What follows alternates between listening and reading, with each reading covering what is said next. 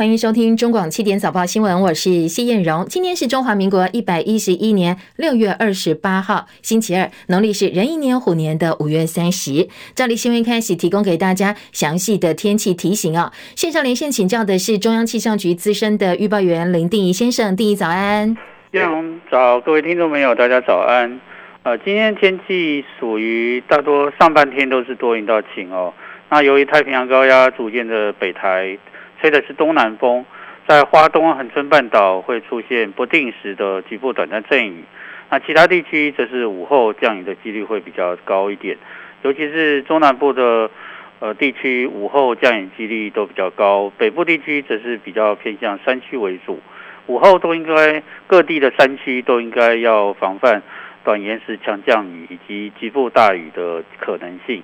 那气温方面，今天各地高温大约都在三十二到三十五度，其中又以台东、花莲、纵谷以及南部近山区区的平地或河谷，会有几乎三十六度以上高温发生的几率。中午前后紫外线都比较强，外出要做好防晒的措施，并多补充水分。另外就是。呃，今天下午开始，东北部以及恒春半岛沿海空旷地区会有比较强的阵风，海边活动也要注意一下安全。请教定仪，昨天好多气象专家开始预告说，哎，明天会有热带系统可能会形成热带低压。目前气象局的观察是，目前看起来就是南海附近一带可能会有一个季风低压逐渐的形成。不过，呃，这个热带系统所生成的位置、发展的强度以及路径不确定性还蛮大的，所以时间点比较不容易确定。不过就是在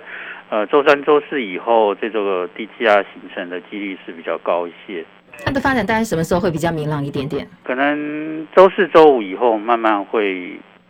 谢谢定仪的观察跟说明哦，也提供给大家参考，密切注意气象局的天气提醒就没错了。好，特别提醒还是高温炎热天气哦，但是东南部的水汽会稍微增加，所以呢雨具还是不要忘记。另外，台湾南部今天清晨四点零七分发生了瑞士规模五的有感地震，震央在高雄近海，最大震度屏东县小琉球有三级的震度，高雄两级，台南市一级，台东也有一级震度，嘉义县一级震度，靠近震央的高雄。熊市震度两级，很多民众哦睡到一半被摇醒，纷纷上网路去看到底发生什么事。那民众留言说，高雄感觉超明显、超大，台南也有感，还有人担心最近好像还蛮常发生地震的。那今天一开始是垂直震，所以很多人是被吓到了。不过大家平安，全台湾没有灾情。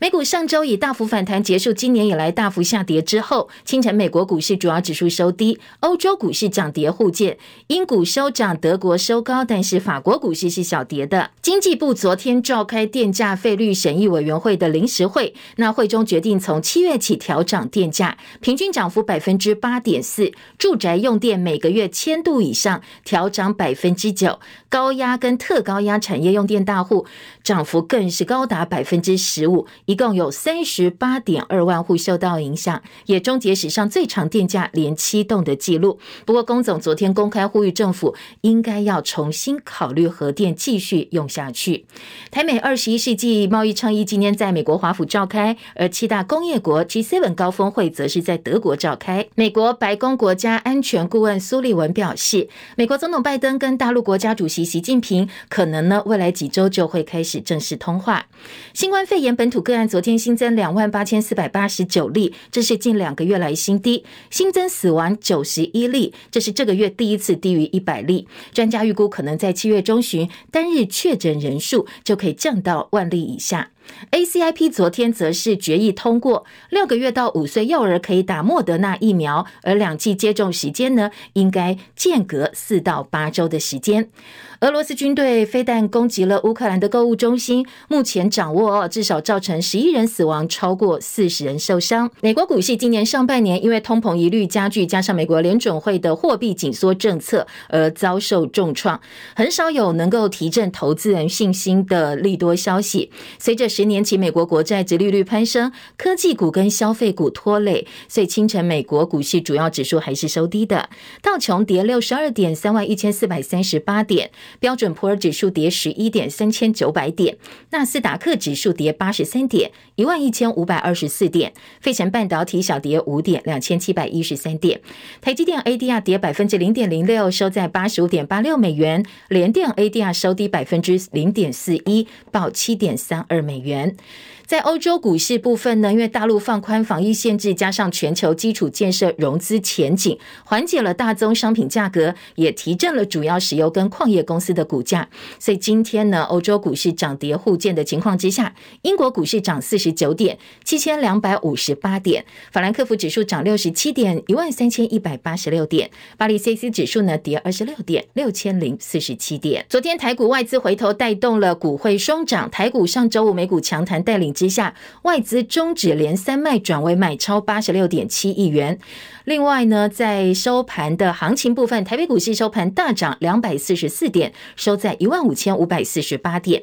汇市部分，外资汇入将近九亿美元，中产强升了一点二角，收在二十九点六一二兑换一美元，连三升，而且写下半个月来新高。国际燃料价格翻了好几倍，电价呢，国内四年来首度调涨。经济部昨天召开电价费率审议委员会，拍板从七月起。电价每度平均调涨百分之八点四，那产业大户的涨幅更惊人，一次涨了百分之十五，比原本预估的百分之八多出将近一倍。那民生住宅的用电户呢，用千度以上调涨作为一个基准，千度以上调涨百分之九。不过小商家跟餐厅、电影院等六大内需产业，考量到疫情影响，暂时不调整。很多人问说，那到底千度我家每个月用电有没有超过千度呢？你家会不会被调涨电价？经济部次长林全能昨天教了大家怎么做判断，来听听看他怎么说。如果你呃非下月两个月的电价是低于六千五百九十二元，那下月的话两个月的电价是低于七千九百零四元的话，那它的电费就不会被调涨。那这个部分呃大概有一千。两百七十二万户的小家庭可以受到这样的一个不调涨的这样的一个这个呃照顾。那第二个部分就是我们讲到的小商家哈，这个不调涨。那第三个部分就是低压，包括我们小工厂等等的低压用户不调涨。那高中以下的学校也不调涨。好，那另外一个部分就是民生商业，呃的部分不涨。提供大家做参考，如果是下月电价来算，你的电费单啊没有超过七千九百零四块，应该就不会被涨到。工商代表昨天持不同看法，电价费率委员会呢特别注记三点不同意见，分别是观光饭店受创严重，他们认为应该要动涨；工业用电分阶段调涨，还有的就是电网可靠度改善列为下一次讨论等等，留下一些不同的声音记录。因为台电估计还有百分之二十的成本，这一次涨价。之后没有涨足，所以等电价费率审议委员会九月召开的时候，已经接近年底选举了，到时候还会不会涨价，备受各界关注。昨天在宣布工业大户要大涨百分之十五的电价之后呢，产业界也纷纷做出了反应。金宝董事长许胜雄说：“其实工商界能够理解调高电价的必要性。哦，因为一次涨啪啪，我想对企业界来讲，确实影响非常的大。”疫情的关系啊，很多的服务业跟中小企业跟民间，其实他们真的是相当的辛苦哈。那不在这一次的调整范围，我想应该多少可以接受吧。哦，但是我想在下次调整的时候，如果经济活动让它已经正常化，那我想呢，大大概呢，大家都一起来调。那他说的八趴是均涨幅八趴，但是企业界其实是十五趴哦。工总理事长苗丰强说，不能够把通膨的压力带给大家。过去七八次应该涨价的时候都没有涨价，那我们这一次涨价是要一次把它涨足呢，还是未来还要涨很多次？是不是要成立一个平准基金？中油台电也是国家的嘛，那就是。政策性的支持他，把它解决他目前的困境，而不要把这个通货膨胀压力交给大家。三三会理事长林柏峰说：“电价只调涨，大户把民生用电排除在外，很明显就是选举考量，让企业界很难接受。”商总主席赖正义表示：“他不敢相信政府的作为，投资人对制造业、科技业获利一定会有所疑虑。”工商协进会理事长吴东亮表示：“现在正值夏天、夏季电价还有疫后复苏的关键时刻，在这个时间点调涨，恐怕会影响到工商业的复苏，希望政府再三思。”昨天用电大户台北捷运也很担心电费调涨会让已经因为疫情客流量大为减少的台北捷运成本增加，营运更加困难。所以昨天早上先开了记者会，对主管机关喊话，希望能够提供轨道公用呃企业用电大户的电价优惠。那今年的疫情哦也严峻哦，我们也恳请哦市府今年哦还能够循例的来办理本公司一个纾困作业。第二个的话，我们呼吁主管机关能够通盘的考量整个啊国家的。电价的定价策略啊，共同来支持我们公共运输轨道事业啊，在这个期间啊，勿贸然的来调涨电价，来增加企业的经营的成本。第三个最重要期间就是说，我们现在正在疫情期间啊，建请针对我们啊台北捷运公司等公用事业的用电大户啊，给予额外的折扣，啊，来协助我们企业来度过难关。啊，昨天经济部长王美花说，今年台电对北捷的优惠会继续存在。北捷的部分，因为过往台电对呃捷运本来就都有相关的优惠了，本来就有哈，所以我想在今年的部分呢，台队对北捷的优惠应该还是会存在。好，除了企业界担忧之外呢，整体面的影响，大家担心的是电价调整会让通膨加剧。中央大学台经中心执行长吴大任表示，政府涨电价是合理的想法，不过在这个时候调涨工业大户，而且一口气涨了百分之十五，是不合时宜的决定。产业界下半年出口肯定受到影响。中央大学台湾经济发展研究中心研究员梁启源老师，他是以能源价格飙涨来估计未来电价，他很担心的是非核家园。政策扭曲了整个能源结构，会让电价成本波动的幅度更大。台中市长卢秀燕表示，在这个时候调涨电价呢，实际上真的不适合。他说是屋漏偏逢连夜雨，所以希望中央再审慎思考。新北市长侯友谊则表示，涨电价归涨电价哦，政府有责任提出更完善的配套，避免民生物价上涨的问题恶性循环。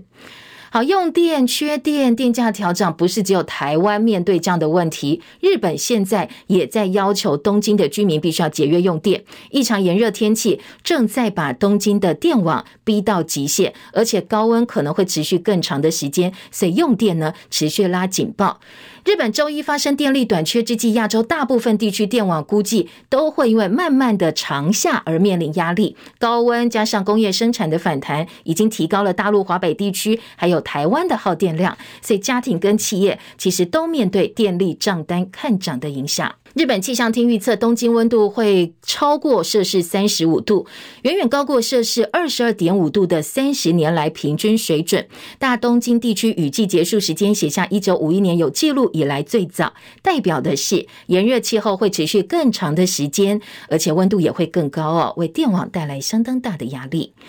除了电价涨、油价涨，所以国内线机票六月三十号也要开始涨价，要调整了。业者按照交通部民用航空局的要求，已经通知超过七万名旅客。民航局表示，为了照顾离岛居民，政府会补贴离岛居民的票价差。不过呢，这只有离岛居民享用哦，其他的本岛居民出发前可能要稍微确认一下，你补的差额是不是正确，因为这个机票价格要涨价了。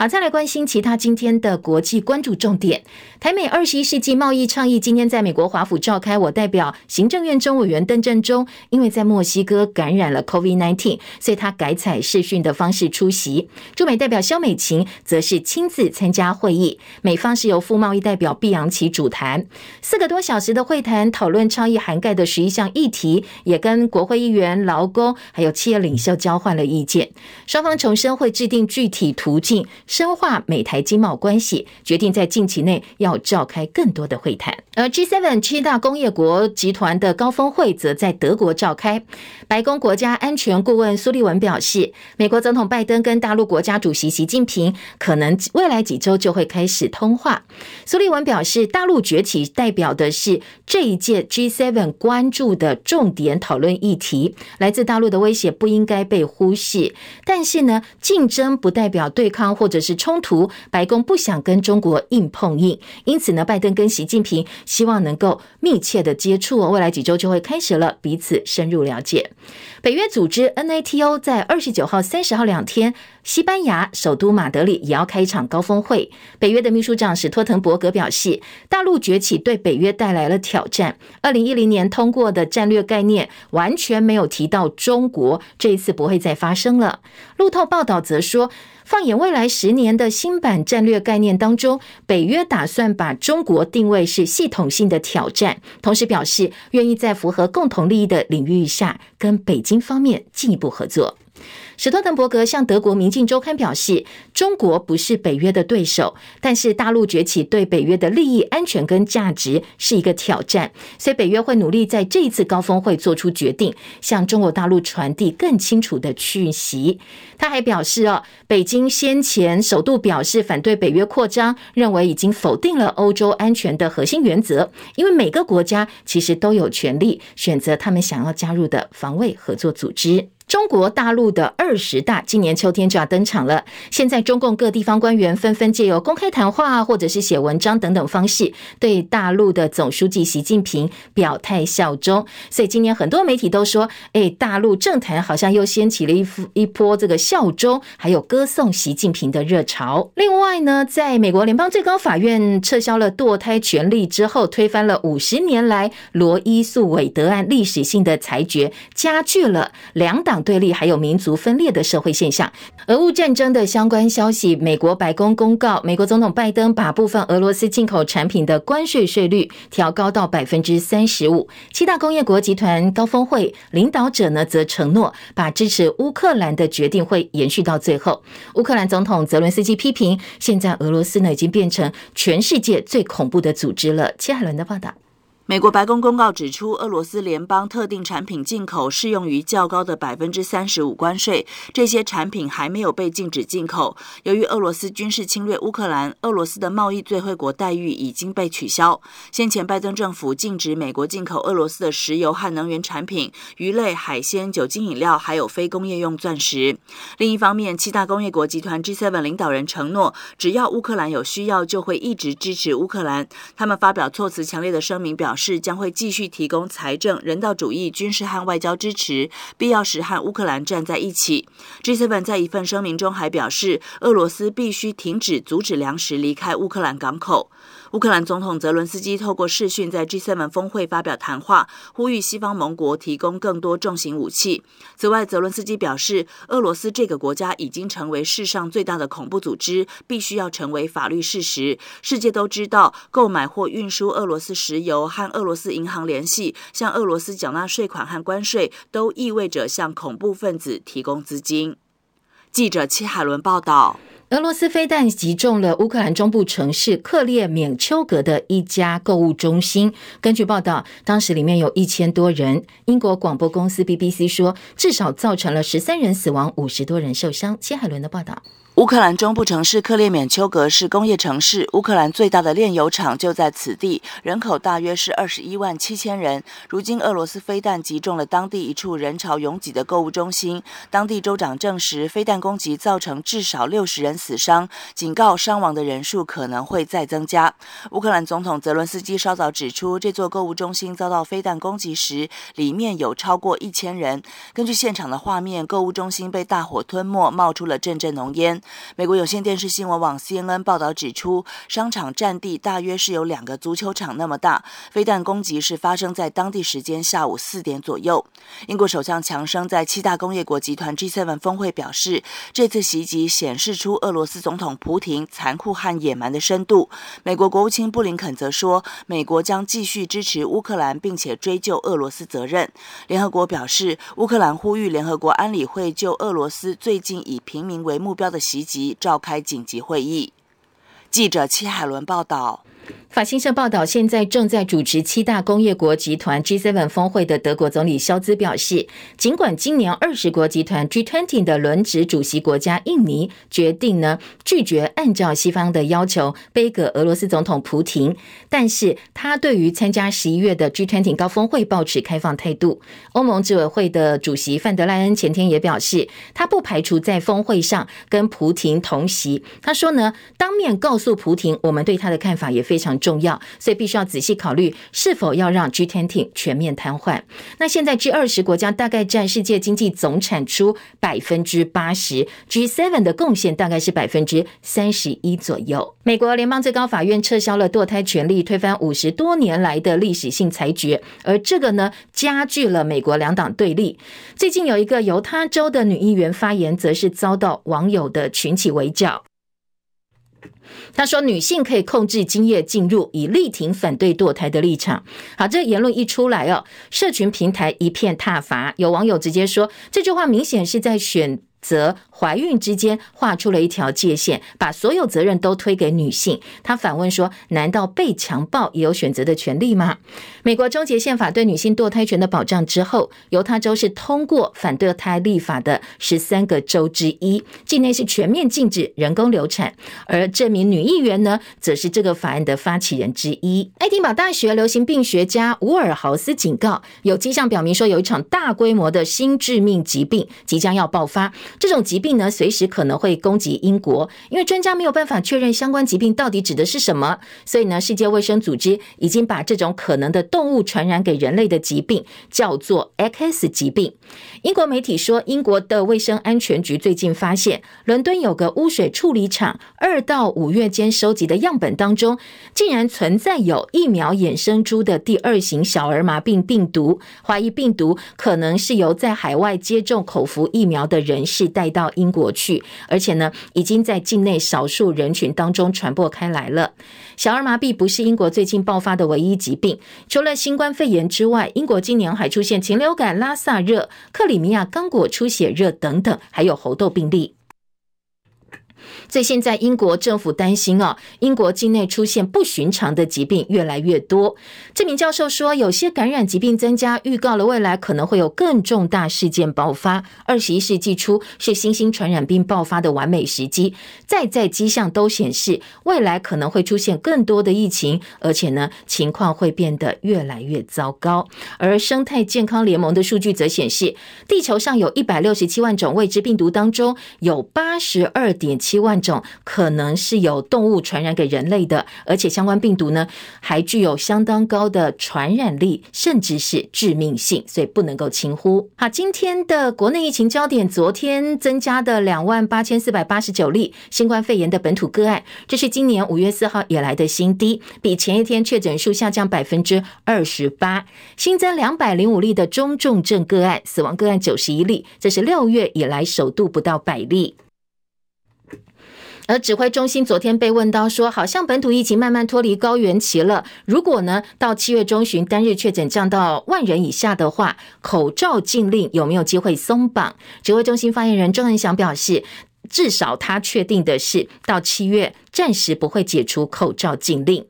ACIP 昨天则是做出了多项决定，建议六个月到五岁幼儿开打疫苗，十八岁以上可以打 Novavax 的疫苗，而且不限季别。那最快最快，Novavax 这个月底就会到货。同时，也开放航空机组人员、社福照护机构等四类对象去开打第四季的疫苗。六个月到五岁，ACIP 拍板应该要开始打第二两季的莫德纳疫苗了。不过，两季间隔时间记得哦，一定要间隔四到八周以上。莫德纳的幼儿疫苗七月初就会到货。因为满六个月到五岁幼儿的疫苗施打作业还没有开始，所以从七月一号开始，免费提供第二轮五 G 家用抗原快筛试剂给学龄前的儿童。家里如果有零到六岁的孩子，民众可以拿学龄前孩童的健保卡去药局领五 G 的快筛。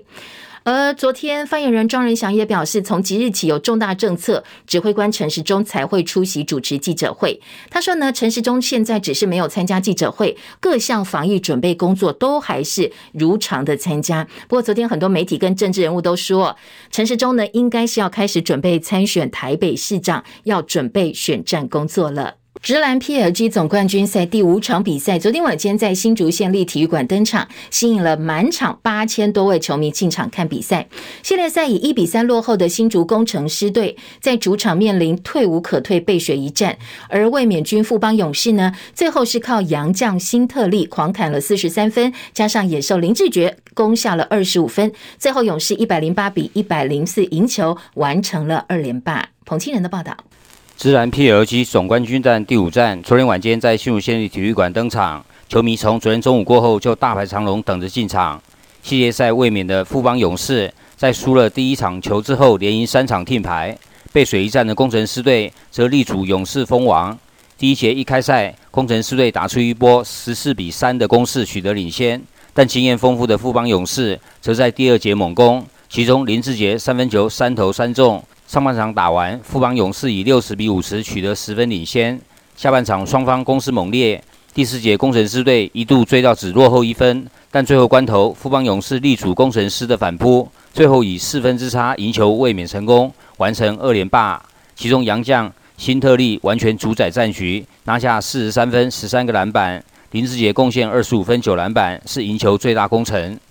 中广记者彭清仁在新竹报道。网球大满贯温布敦也开打了，前球王乔科维奇身为男单头号种子，首轮赛事面对世界排名第八十一位南韩小将全纯宇，乔科维奇六比三、三比六、六比三、六比四，比数三比一拿下了胜利。这也是从二零一八年以来温网强势二十二连胜。乔科维奇哦，从二零一八年到现在，在温布敦网球公开赛是保持不败之身，被赌盘看好有机会顺利完成四连霸。陈凯的报道。乔科维奇在发网之后丢掉了球王宝座，温布敦今年又没有积分，更糟糕的是美国政府不开放没打疫苗的外国人入境。今年的温布敦可能是他最后一场大满贯，但他表示已经不再追求排名。不过温布敦冠军还是冠军，公开年代以后只有伯格、山普拉斯跟费德勒完成过温布敦四连霸，乔科维奇今年要挑战史上第四位。如果他今年七连胜，将追上山普拉斯的七届温布敦冠军纪录，跟费德勒保持的八届纪录只差一届。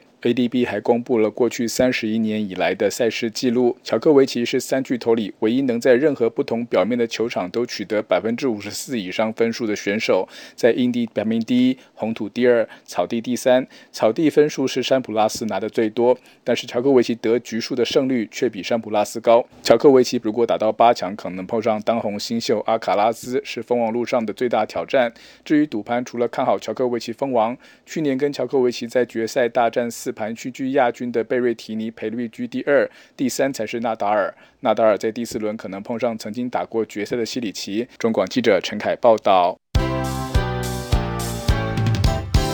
中广早报新闻。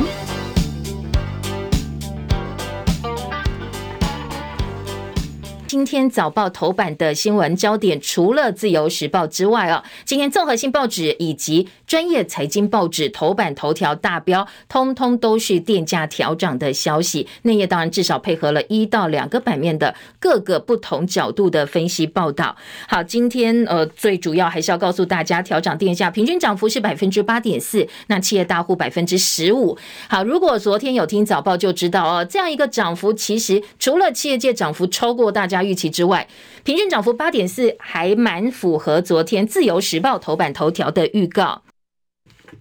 自由时报在部分政府政策上确实是有他们权威的消息来源管道。那昨天自由时报告诉大家说，哎，为什么会调大概百分之八点多呢？因为不能够超过前朝马政府时期电价调涨的呃这个限度，不能够比他们涨得更多，所以呢涨幅出来大概就是百分之八。果然拍板，平均涨幅是百分之八点四哦。好，另外除了这一则消息之外呢，呃，六个月到五岁的小朋友打莫德纳疫苗，今天自由时报是放在头版头条，把电价。都挤到中间去了。而中国时报今天在头版下半版面有相关的报道，G7 要筹六千亿美元来做全球的基建基础建设。呃，昨天我们早报我们的外电戚海伦告诉大家说，这其实被外界认为可能是要对抗中国大陆的一带一路。今天早报差不多也是类似的解读哦，中时联合都放在头版的下半版面来做报道。另外一个重点，我们看财经报纸，《工商时报》有告诉大家，俄罗斯出现了百年相当罕见的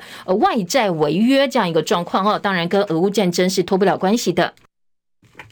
好，清楚，大概听完了今天早报头版重点，我们就回头来听听看，在标题跟内容还有哪些进一步的说明跟报道。我们从标题清起啊，《工商时报》今天的头版大标说，超预期电价均涨百分之八点四。那工商另外小标说，从七月起，住宅千度以上调涨百分之九，高压特高压工业用户涨百分之十五。今天的《经济日报》则是把十五趴放在了大标题，电价飙涨，产业大户调。高百分之十五，而小标的字呢说，中捷连七栋，影响三十八点二万户，台电成本降低三百亿，民生用电几乎没有调整。自由时报说，电价现在是解冻了，产业大户涨百分之十五，千度以下住家跟商家不调整。联合报说，涨大户不涨民生用电。今天联合报的标题说，七月的电价平均涨百分之八点四，学者说一次涨了百分之十五会影响到企业。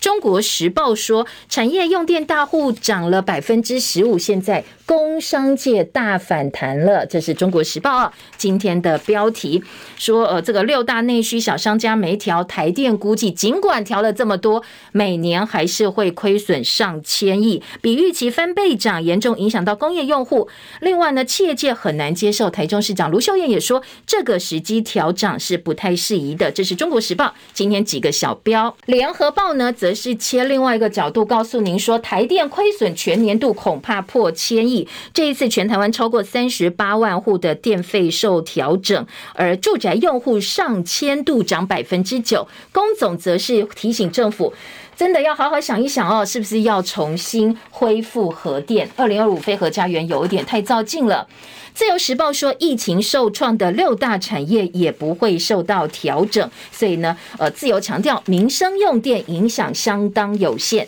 内页新闻跟财经报纸的分析，我们先来听哦。今天呃，在用电调整的标题之外呢，《经济日报》今天的三版大标题，产业界说涨电价影响到负苏。三三会的林柏峰直言不应该有少数承担后果。另外呢，炼钢业说没关系，涨归涨，我们会转嫁成本。科技大厂尊重政策。昨天包括钢铁业、水泥业、科技业这些用电大户都有了回应。今天经济日报用表格的方式来做整理报道。水泥业说，呃，电力占水泥业成本的百分之十五，你大涨电价对于产业前景感到很悲观。钢铁业则表示说，部分的电炉厂现在考考虑不炼钢。了，我们跟国外去买半成品，可能会破坏产业结构。科技业包括台积电、联电、力积电，还有面板大厂友达等等，都说会尊重政府决定。当然。部分的呃，这个像台积电，他们自己哦也不害怕停电，因为有自己的发电能力。学者则担心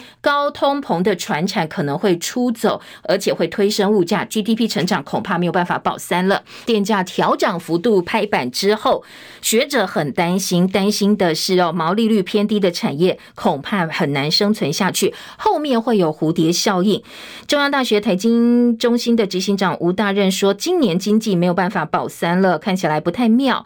像工业这个用电大涨之后呢，留在台湾的只会剩下像台积电这种高附加价值的产业，毛利偏低的传统产业，因为电价就开始考虑出走，而且业者会思考怎么样利用现有资源去压低用电成本，整个产业转型也是可以看得到的。另外，在台铁北捷部分呢，则是希望补贴。联合报的三版说，工业界对于涨十五趴觉得太离谱了，晶圆厂呼吁强化供电稳定。原厂来讲，我不怕你涨价，反正他们也赚蛮多的。但是你不要三天两头给我无预警停业哦。所以希望供电可以呃停电，停电呃这供电可以稳定下来。另外呢，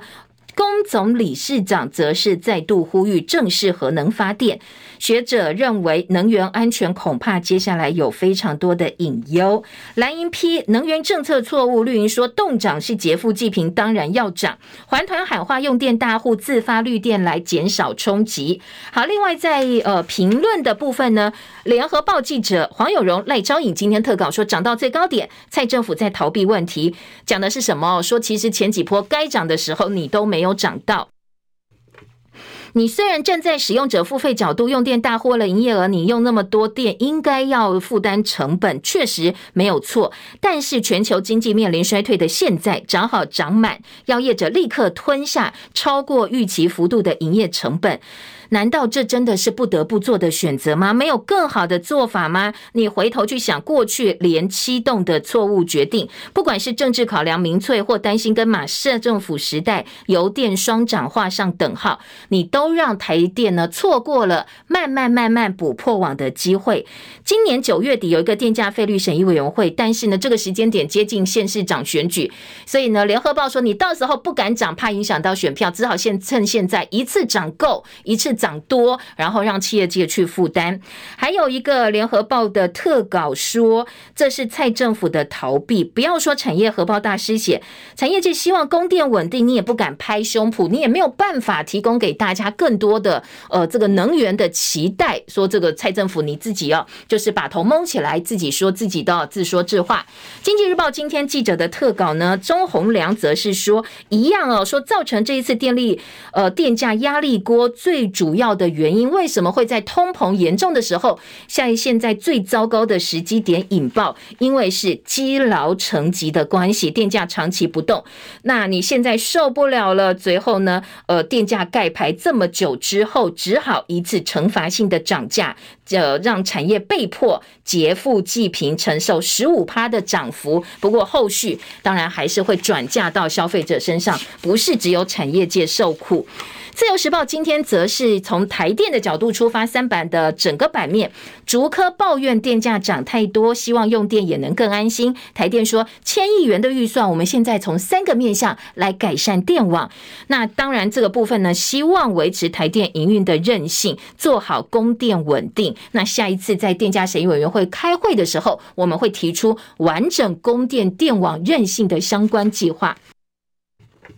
自由时报的特稿则是说，要汲取马政府教训，用越多就应该付越多。这一次电价调涨，汲取先前马政府油电双涨的教训，主要对用电大户调涨。说呢，当然你电价公式该坚持的原则，用要用多的人就应该讲缴得多。好，这是自由时报特稿说，我们有汲取马政府油电双涨的教训，所以这一次呢，并没有针对民生用电的部分做大幅调整，涨的是工业大户。燃料成本走扬，台湾能源安全量红灯。另外呢，工总说，只涨大户电价会影响到招商。今天的自由时报另外还把日本电价连涨了十二个月切进来配台电涨价。韩国电价是电气双涨，不是只有台湾涨价哦，大家都在涨。这是自由时报的报道。另外，中国时报则说，南北捷运都说电价涨，我们也要涨，成本增加这么多，通勤族的荷包可能会先失血。北捷估计三亿元成本增加，说我们 hold 不住了，所以呢，你在用电没有更多优惠的情况之下，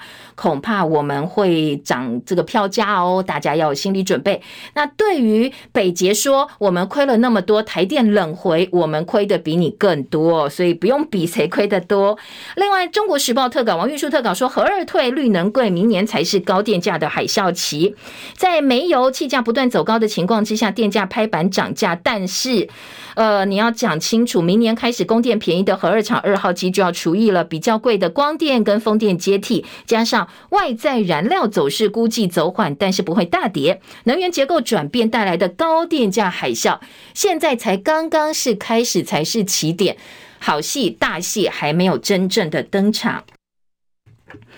电价大涨，学者担心呢。六月消费者信心指数写下十二年半来新低的同时，通膨加剧，对于出口是不利影响的。国内机票六月三十号平均涨幅百分之五，北京线涨两百三十二块最多，台北、金门。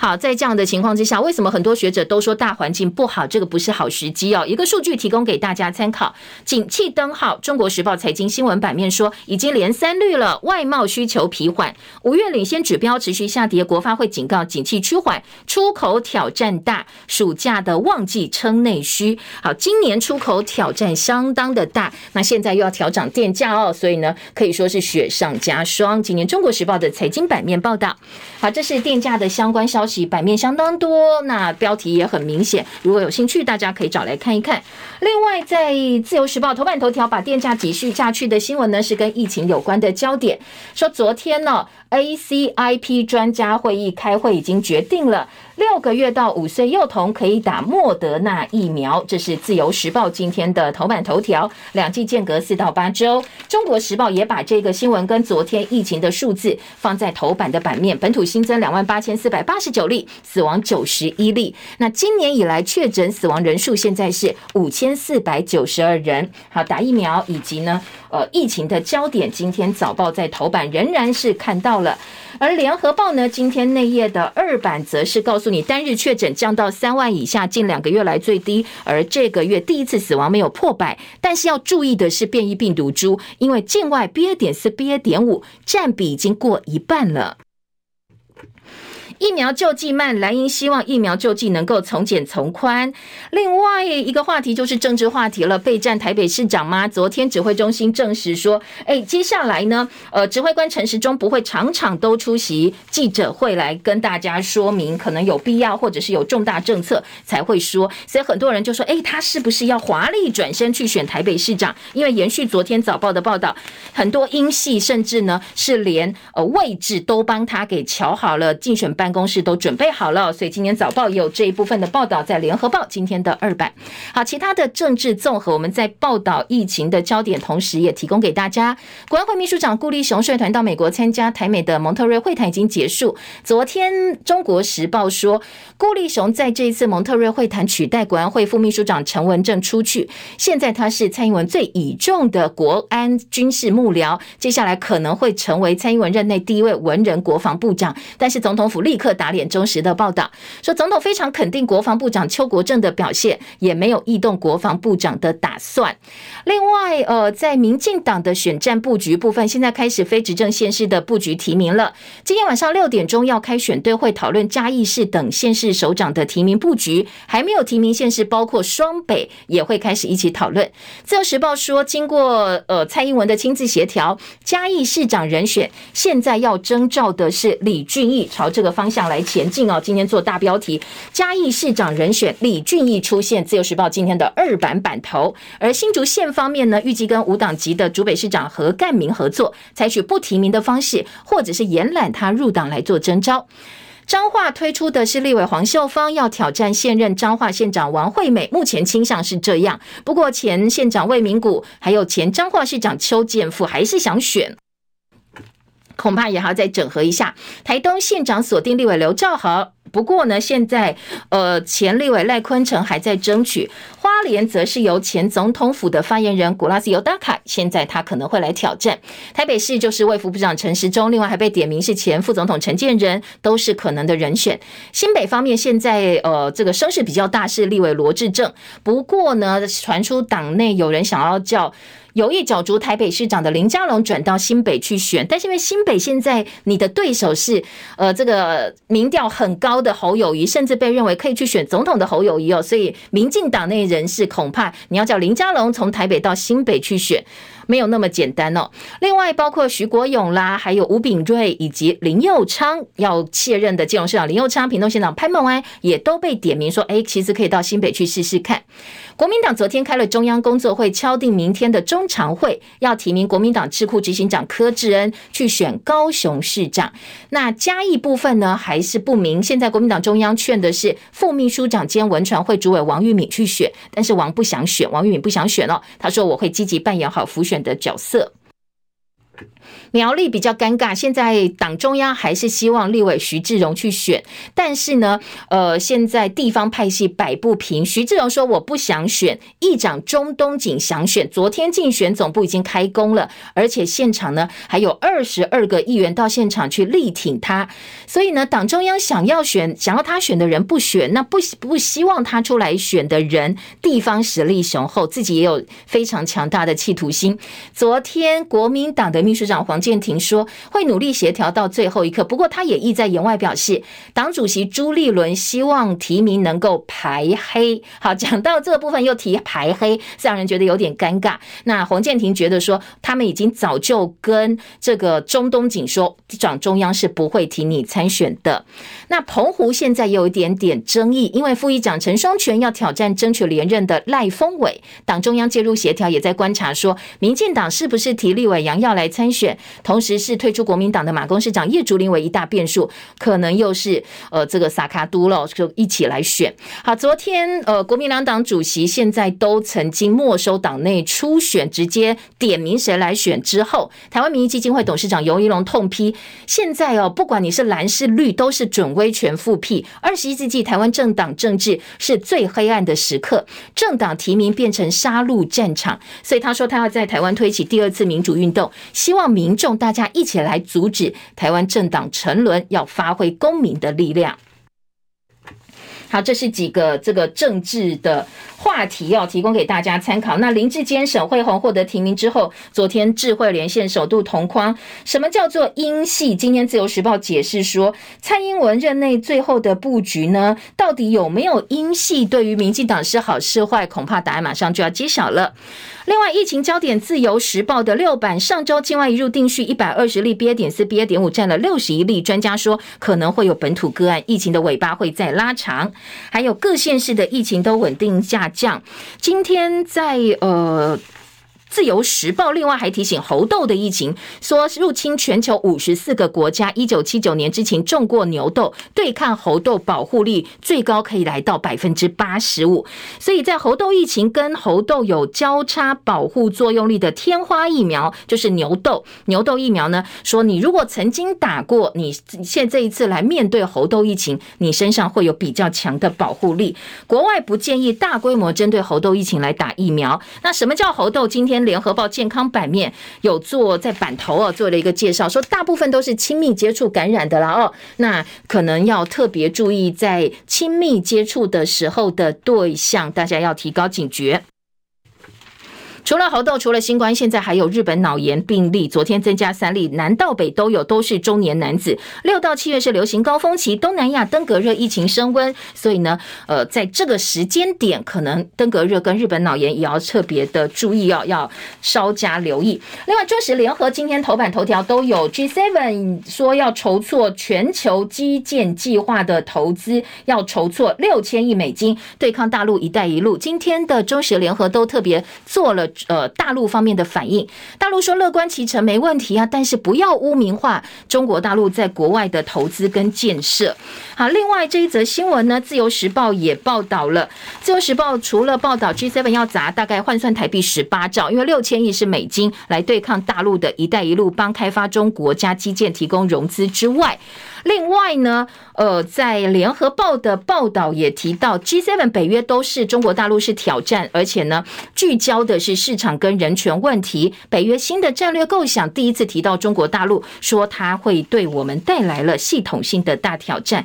大陆官媒《环球时报》回击说，老是把敌人呃打把伙伴当做敌人，那挑衅者你也不会有好运气哦，而且可能会有更多的问题出现。另外，《自由时报》说，G7 高峰会，岸田文雄表示台海和平很重要，批大陆强势行径。今天的乌克兰可能就是明天的东亚。香港媒体说，习近平六月三十号、七月一号要访问香港，但是在深圳过夜，睽违五年出席主权移交二十五周年大会，那要强化。深化港澳合作的讲话跟广东合作，不过这个部分呢，呃，习近平待在深圳过夜，没有留在香港。今天在早。报、自由时报说，因为他担心染疫的关系，所以呢决定呃到深圳去过夜。好，另外在内页新闻还有哪些重点？我们快速来扫描一下哦。今天在自由时报财经版说，四十九点二万人的劳保年金调涨，明天就会入账了。零九年请领者调幅达到百分之六点七一，写下史上新高。物价高涨，幸好现在劳保年金跟着调高，可以稍稍有一点点小补。因为消费者物价指数累计涨幅超过百分之五，已经达到劳保年金调高的标准。所以呢，包括零九年、一零年、一三年、一四跟一五五个年度秦岭的劳保。年金从五月开始调升，大概四十九点二万名劳工可以受惠。那明天会入账啊，大家可以去刷一下本子，看看看有没有进来。三百亿的扩大租金补贴，七月一号上路，每户每个月补助两千到八千块，申请简便五十万的租户受到影响。这是内政部的新制，包括三百亿元中央扩大租金补贴的专案计划。台大校长遴选，现在好多人报名啊！台大园林分院院长黄瑞仁，电资学院院长张耀文，医学院教授钱宗良，还有电机系教授叶秉成都递件，至少有四个人想要出来选台大的校长。那今今天在联合报的报道呢，除了说多人角逐，呃，聚焦在揽才留才之外，卡管卡这个管中闵余波荡漾，所以遴选委员会现在大家都不想出来，知道这就像深潭水面平静，水面下是暗流涌动，随时都会被吞噬，所以反而是遴选委员会要现在找不到人，没什么人想要去。今天的财经报纸除了报道电价调涨之外，《经济日报》头版下半版面说台股上攻，台积航运领涨，外资终止了连三卖，带动指数大涨两百四十四点，台币强升一点二角，攀升到近期来的新高。而《工商时报》则说台股昨天大涨两百四十四点，收复了五日线，台币呢则是强弹一点二角，单日涨幅一个月之内最大。百年首见，俄罗斯惊传外债违约，国内八家寿险公司也受到影响。到现在为止，利息都没有收到。人行大陆的人民银行扩大放水逆回购千亿人民币，而在经济日报今天下半版面还有大陆呛说，呃，G7 大筹钱对抗“一带一路”是地缘。政治的算计，是针对这个部分呢，说可能过去骂“一带一路”造成了债务陷阱，完全是假议题，美国才是真正债务陷阱的制造者。那页新闻，《经济日报》预告亚洲煤价写下新高，可能会加剧通膨。还有亚马逊促销大戏热度消退，大陆的五 G 争霸，三雄变四强，海宁根出手并购维士比啤酒厂。《工商时报》说，阳明强势填息，现在航运股。鸣笛了，以及环球金到德州建十二寸的晶圆厂，五月房贷年增率十五个月来新低。好，我们时间到了，谢谢大家，祝福您今天美好顺心，明天见喽，拜拜。